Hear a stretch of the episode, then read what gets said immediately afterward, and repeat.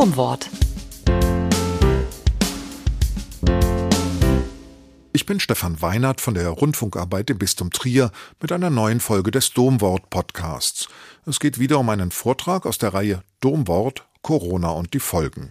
Am 18. April war Professor Michael Jeckel zu Gast beim Domwort. Der Soziologe ist seit zehn Jahren Präsident der Uni Trier. Corona-Zeit ist Wartezeit, stellte er fest. Aber wie viel Geduld haben wir und was macht uns ungeduldig? Was passiert, wenn sich in der Warteschlange jemand vordrängelt? Das Warten und das Zeitempfinden ist der Titel des Vortrags von Professor Michael Jeckel. Auch dieser Vortrag konnte wegen der Corona-Regel nicht als Präsenzveranstaltung im Trierer Dom stattfinden. Er wurde als Videovortrag veröffentlicht und eben auch hier im Domwort Podcast zum Hören. Am Beginn eines Vortrags, der sich mit dem Warten befasst, soll ein hoffnungsvolles Signal stehen. Denn Hoffnung löst positive Gedanken aus, steht für Zuversicht. Bei Emanuel Geibel, einem bedeutenden Lyriker des 19. Jahrhunderts, klingt das so. Und treut der Winter noch so sehr mit trotzigen Gebärden und streut er Eis und Schnee umher, es muss doch Frühling werden. Auch der Frühling stößt in diesem Corona-Jahr auf heftigen Widerstand. Kennt also die Natur das Warten? Kann sie warten? Der aufmerksame Beobachter sieht an Signalen der Flora, was uns im wahrsten Sinne des Wortes demnächst blüht. Und wer warten kann, hat in der Natur in der Regel Erfolg. Vogelbeobachtung wäre ohne Warten eigentlich undenkbar, Angeln ebenso.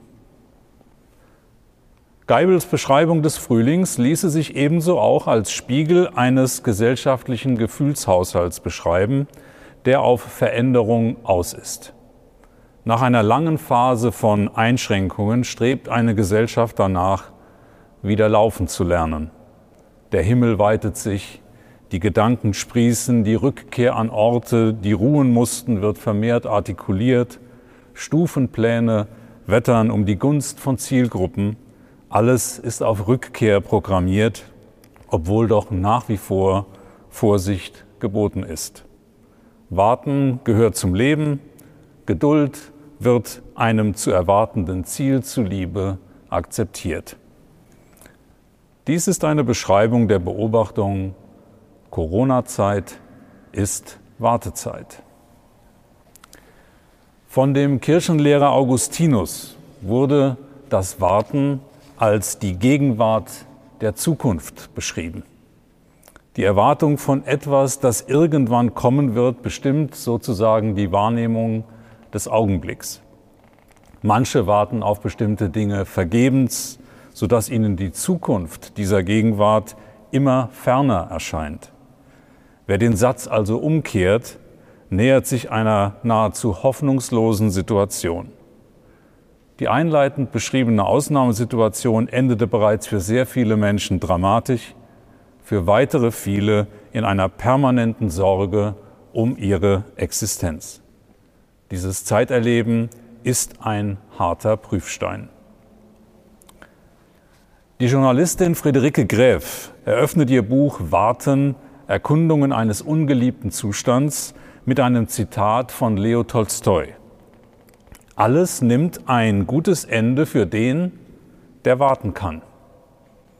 In der Tat wird dem Phänomen seine Schwere genommen, wenn die Eigenzeit damit in Geduld ertragen werden kann. Bestimmte Berufszweige müssen sich im Warten üben. Sie agieren als Stellvertreter im Dienste der Öffentlichkeit.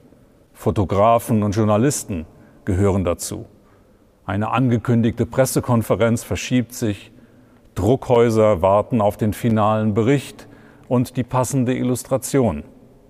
Ebenso wartet zum Beispiel eine politische Öffentlichkeit auf wichtige Entscheidungen, sieht Probleme, zum Beispiel die Bewältigung des Klimawandels, in den Hintergrund treten der Zeit selbst wird in Krisensituationen wesentlich mehr Aufmerksamkeit geschenkt und dadurch scheint sie langsamer zu vergehen. Zugleich ist die Informationsdichte so hoch, dass zum Beispiel die Pandemie bereits einer Ewigkeit gleichkommt. Wie überrascht werden wir sein, wenn die Tagesschau das Thema einmal vergisst. Aber warten gab es auch vor Corona, ebenso wird es uns danach begleiten. Die literarische Revue des Phänomens zeigt, dass in der Fähigkeit zu warten etwas Heldenhaftes angelegt ist. In unserem Alltag treten die Helden der Geduld eher in den Hintergrund, die Wahrnehmung selbst ist von Eile getrieben. Wer erfährt, dass die Wartezeit für eine Organspende 20 Jahre betrug, registriert in seinem sozialen Umfeld große Anteilnahme, ansonsten aber dominiert eher die allgemeine Kritik im Sinne von Warum ist das so? Die Welt des Wartens ist also eine sehr vielfältige. Eine Welt, in der alles sofort zur Verfügung stünde, würde uns im Ergebnis vermutlich noch unzufriedener machen und uns auch überfordern. Denn dieser wären Koordinations- und Verhandlungskosten, somit auch alles Politische, irgendwie fremd. Auch Warten als Zeichen des Respekts oder der Verehrung würde fehlen. Die Kehrseite wäre der unentwegte Wartestand, der uns ein Versagen auf allen Bedürfnisfeldern anzeigen würde. Warten steht also gleichsam für das unterschiedliche Erleben einer Differenz, gibt also verschiedenen Situationen eine typische Gestalt. Beginnen wir mit der Uhr, die ein französischer Historiker einmal als die Handschellen unserer Zeit beschrieb. Obwohl sie uns Genauigkeit anzeigt, die Uhr, kommen Menschen auch einmal zu früh und kalkulieren das Warten in der Regel bewusst ein. Stunden vor dem eigentlichen Reisebeginn beispielsweise ist der eine schon bereit, während der andere durch entspanntes Agieren Gelassenheit an den Tag legt. Manchen wird unterstellt, dass sie damit die Pünktlichkeit in besonderer Weise hervorheben wollen. Im beruflichen Kontext werden damit auch verschiedene Varianten der Pflichterfüllung in Verbindung gebracht, sowohl auf der Seite der Vorgesetzten als auch auf der Seite der Beschäftigten. Dem Pünktlichen ist die Ungeduld mehr eigen als jenen, die es mit der Zeit nicht so genau nehmen. Der Ungeduldige ist seltener bereit, lange auf andere zu warten. Zeit ist also eine dehnbare Größe, Selbstkontrolle auch. Wenn Menschen aufgefordert werden, spontan eine Assoziation zu benennen, die sie mit dem Warten verbinden, wird meistens die Warteschlange genannt. In ihrer geordneten Reihenform vielleicht am deutlichsten im britischen Q-Gedanken versinnbildlicht, wird sie als unangenehmes, aber letztlich gerechtes Sortieren von Dringlichem und Begehrtem wahrgenommen. Die Devise, wer zuerst kommt, malt zuerst, wird von jenen, die die Schlange bilden, im Grundsatz verteidigt. So ideal dieses Bild ist, so real sind die Abweichungen davon. Denn jedes Anzeichen von Ungleichheit wird umso empfindlicher registriert, je unpräziser die Hinweise auf das Anhalten dieses ungeliebten Zustands sind. Eine Warteschlange kann mit Informationen zu der verbleibenden Wartezeit beruhigt werden. Oft werden diese Mitteilungen auch nach oben korrigiert, damit das gegebenenfalls schnellere Eintreten des eigentlichen Anlasses von den Wartenden als Gewinn verbucht werden kann. Wird dagegen ein sehr langer Zeithorizont avisiert, löst sich die Schlange ohnehin im hinteren Bereich auf. Während die Schlange vorne sehr gut organisiert ist, nimmt die Disziplin gegenüber Normabweichungen an ihrem Ende schnell ab. Vorne ist das Ziel nahe und die erreichte Position wird verteidigt. Hinten nimmt die Unruhe zu der erreichte Platz ist noch nicht viel wert. Es ist diese Nähe zu einer gerechten Ordnung, die das Schlangestehen zu einem begehrten Forschungsgegenstand gemacht hat. Es dient der Bewältigung von Knappheit. Je mehr das Gleichheitsempfinden dabei verletzt wird, desto mehr geht diesem Kollektiv auch die Disziplin abhanden. Hierzu ein einfaches Beispiel. Vor einem Serviceschalter haben sich Kunden versammelt. Nun wird das Servicepersonal durch Anrufe oder elektronische Nachrichten ständig abgelenkt.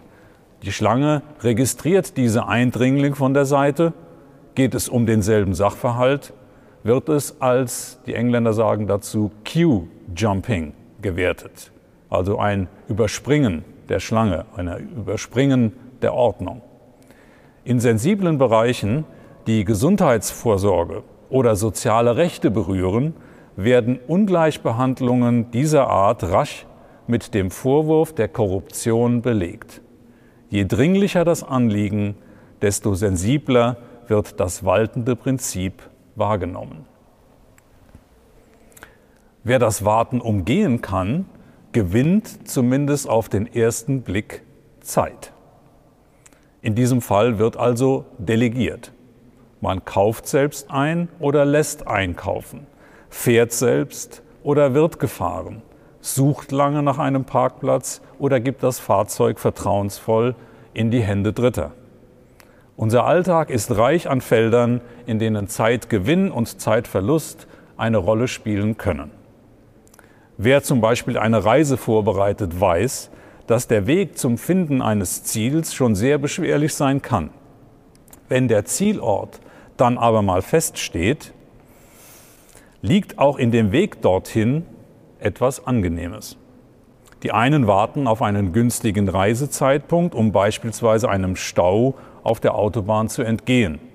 Andere setzen auf die Bahn, weil dort ja versprochen wird, dass sie immer fährt. Für die Zeit bis zur Abreise sind dort aber in der Regel weder ausreichend Sitzplätze noch dafür vorgesehene Aufenthaltsräume vorhanden. Erneut muss also Zeit überbrückt werden. Wer es etwa im Falle von Flugreisen bequemer haben möchte, der kann im Vorfeld verschiedene Formen des Komforts einkaufen. Er darf sich in eine Lounge begeben, sich beim Einchecken und beim sogenannten Boarding am Priority-Schalter einfinden und so weiter. Außerhalb dieser erkauften Annehmlichkeiten wird die Vorfreude durch das Umfeld eher getrübt. Aus Mangel an Alternativen ist diese Situation auch schon als das Wegkonsumieren des Wartens charakterisiert worden. Je pauschaler also das Reisen, desto eher fehlt es den ersten Stunden der schönsten Tage des Jahres an Annehmlichkeiten.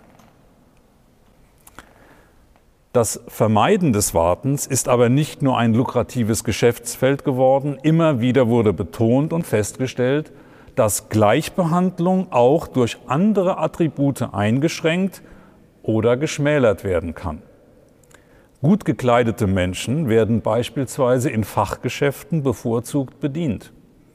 Der Satz Kleider machen Leute gilt nicht nur hier, sondern auch für die Rücksichtnahme im öffentlichen Raum. Eine französische Studie konnte belegen, dass in einer gut belebten Fußgängerzone Träger von Businesskleidung seltener anderen Personen ausweichen mussten. In Attributen des sozialen Status liegt also nicht nur ein Oben-Unten-Schema begründet, sondern ebenso eines der Wertschätzung. Beide Beispiele stehen für eine Gesellschaft unterschiedlicher Geschwindigkeiten. Je höher sozusagen das Stockwerk, desto mehr Geduld ist erforderlich. Der wahrgenommene soziale Status, aber auch eine Situation der Abhängigkeit geht mit der Akzeptanz zusätzlicher Geduld einher. Man ist eher überrascht, wenn der Termin pünktlich beginnt. Gerade hier gilt, wer Zeit hat, macht sich verdächtig.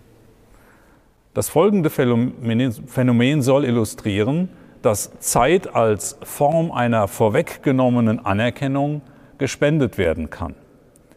Denn normalerweise stehen in der Welt des Verbrauchs Schlangenbildungen für Verknappungen von Gütern des täglichen Bedarfs. Es gilt als Folge von Korruption oder Misswirtschaft also der mangelhaften Koordination arbeitsteilig gestalteter Herstellungs- und Verteilungsprozesse oder als Folge eines durch andere Katastrophen, Krieg, Erdbeben, Vulkanausbruch und so weiter verursachten Engpasses. Eine ganz andere Welt des Wartens begegnet uns hingegen in der Sphäre des Luxus. Vor begehrten Läden mit besonderen Produkten wird auf Einlass gewartet. Im Gegensatz zum Ansturm auf bestimmte Discountmärkte wird hier das Recht auf Eintritt in eine außergewöhnliche Welt minutiös kontrolliert. Es muss der Eindruck gewahrt bleiben, dass diese Exklusivität mit einem Produkt für wenige einhergeht. Dennoch weiß ein Anbieter auch mit diesen Formen der Exklusivität zu spielen und leiht sich diesen Snob-Appeal für weniger anspruchsvollere Situationen aus. Warum also dieser Dienst für eine Marke? Formulierungen wie Tempel des Konsums oder Kathedralen des 21. Jahrhunderts haben in der Konsumforschung schon seit geraumer Zeit andeuten wollen, welcher Stellenwert modernen Einkaufsorten zukommt. Die Anleihe in der Welt des Religiösen soll ebenfalls andeuten, dass sich hier neue Hoffnungsorte etabliert haben. Hier genießt man es, Teil der Schlange sein zu dürfen. Die Vorfreude resultiert aus dem baldigen Einsatz des begehrten Guts. Und Prozesse dieser Art kennen dennoch die Wiederholung. Dieses Stichwort Einsatz eröffnet zugleich den Blick auf ein weiteres Feld, in dem die, der Zusammenhang von Zeit und Aktivität offensichtlich und verhaltensprägend ist. In seinem Roman Herkunft schreibt Sascha Stanisic von der Jahreszeitlosigkeit der Flughafen-Wartebereiche. In einem solchen Bereich traf ich vor einigen Jahren zufällig einen Notarzt, der in meiner Trierer Heimat viele lebensrettende Einsätze hatte. Er schenkte mir ein Buch, in dem er seine Erfahrungen mit dieser ständigen Bereitschaft beschrieb, für andere kurzfristig, schnell und effizient da sein zu müssen und wie sich damit der Blick auf das Leben und den Sinn desselben verändert. Aber wird in solchen Situationen auf etwas gewartet? Warten auf Einsatz hat mehr etwas von Bereitschaft. In einer Befragung von Feuerwehrleuten, die berufsmäßig dieser Aufgabe nachgehen, wurde die Zeit vor dem Erklingen eines Warnsignals oder Alarms eher nicht als Wartezeit eingestuft. Denn während dieser Zeit geschehen viele andere Dinge. Reparaturen, Trainingseinheiten, die Dokumentation von Einsätzen und so weiter. Unterschiede zwischen den Einsatzschichten wurden aber durchaus registriert. Das Bewusstsein einer voraussichtlich gefahrvollen Tätigkeit, in der es auch um lebensrettende Maßnahmen gehen kann, verbietet es eigentlich in diesem Zusammenhang von Langeweile zu sprechen. Auch die Polizei wartet auf Einsätze, ein Musiker wartet auf seinen Auftritt, mancher Ersatzspieler wartet lange auf seinen Einsatz und in vielen anderen Situationen warten Akteure auf ein Zeichen, dass es nun endlich losgehen kann. Immer wieder sind es also die Zeithorizonte, die differenzieren, zugleich aber auch die Situation und oder das Aufgabengebiet, das darüber befinden lässt, ob Warten denn tatsächlich der adäquate Begriff ist. Wer beispielsweise seit Wochen auf eine Nachricht wartet, befindet sich offenbar in einer anderen Lage als der tägliche Leser einer Zeitung. Warten geht also mit unterschiedlichen Belastungsstufen einher. Es ist deshalb auch Teil des Arsenals der sozialen oder politischen Kontrolle. Nehmen wir zur Illustration eine Situation, in der das Warten durch die Kargheit der Umgebung zu einer wirklichen Prüfung wird. Diese Kargheit kann viele Formen annehmen. In Stefan Zweigs Schachnovelle wird in eindringlichen Worten beschrieben, wie Unterbringungs- und Verhörmethoden die Menschen dazu veranlassen sollen, erwartete Geheimnisse preiszugeben. Beschrieben wird die Kargheit eines Hotelzimmers, das nichts anzubieten hat, was der Ablenkung dienlich sein kann. Dann, während des Wartens auf ein erneutes Verhör, sieht der Protagonist in einem Mantel, der an der Wand hängt, einen Gegenstand, der sich dann als Buch erweist. Alleine die Vorfreude, die in der Beschreibung Stefan Zweigs sehr nah erlebt werden kann, macht deutlich, wie lange hier auf etwas gewartet wurde. Auch die Enttäuschung anstelle eines Lesestoffs, ein Schachrepetitorium vorzufinden, wird erzählt. Das Beispiel beschreibt eine Situation, in der der Betroffene sich ständig am Rande eines Erschöpfungszustands bewegt. Es gibt keine wirkliche Exit-Option. Sein Geheimnis macht ihn wertvoll und jede Offenbarung führt ihn ins Ungewisse.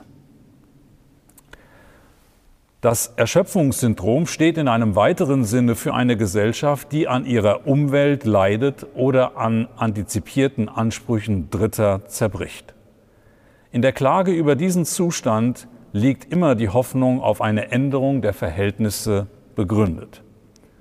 Das sogenannte nervöse Zeitalter ist kein Beschreibungstopos des 20. oder 21. Jahrhunderts. Bereits in der zweiten Hälfte des 19. war diese Nervosität eine dominante Diagnose der damaligen Zeit. In der Küche meiner Großeltern hing eine kleine Holztafel, auf der stand, Gott schuf die Zeit, von Eile hat er nichts gesagt. Aktuell ist es eine seltsame Mischung von Überforderung und Unterforderung, die durch die Corona-Pandemie ausgelöst wurde. Von vielen Berufsgruppen ist bekannt, dass sie seit Beginn dieser Herausforderung außergewöhnliche, fast übermenschliche Leistungen zu erbringen haben.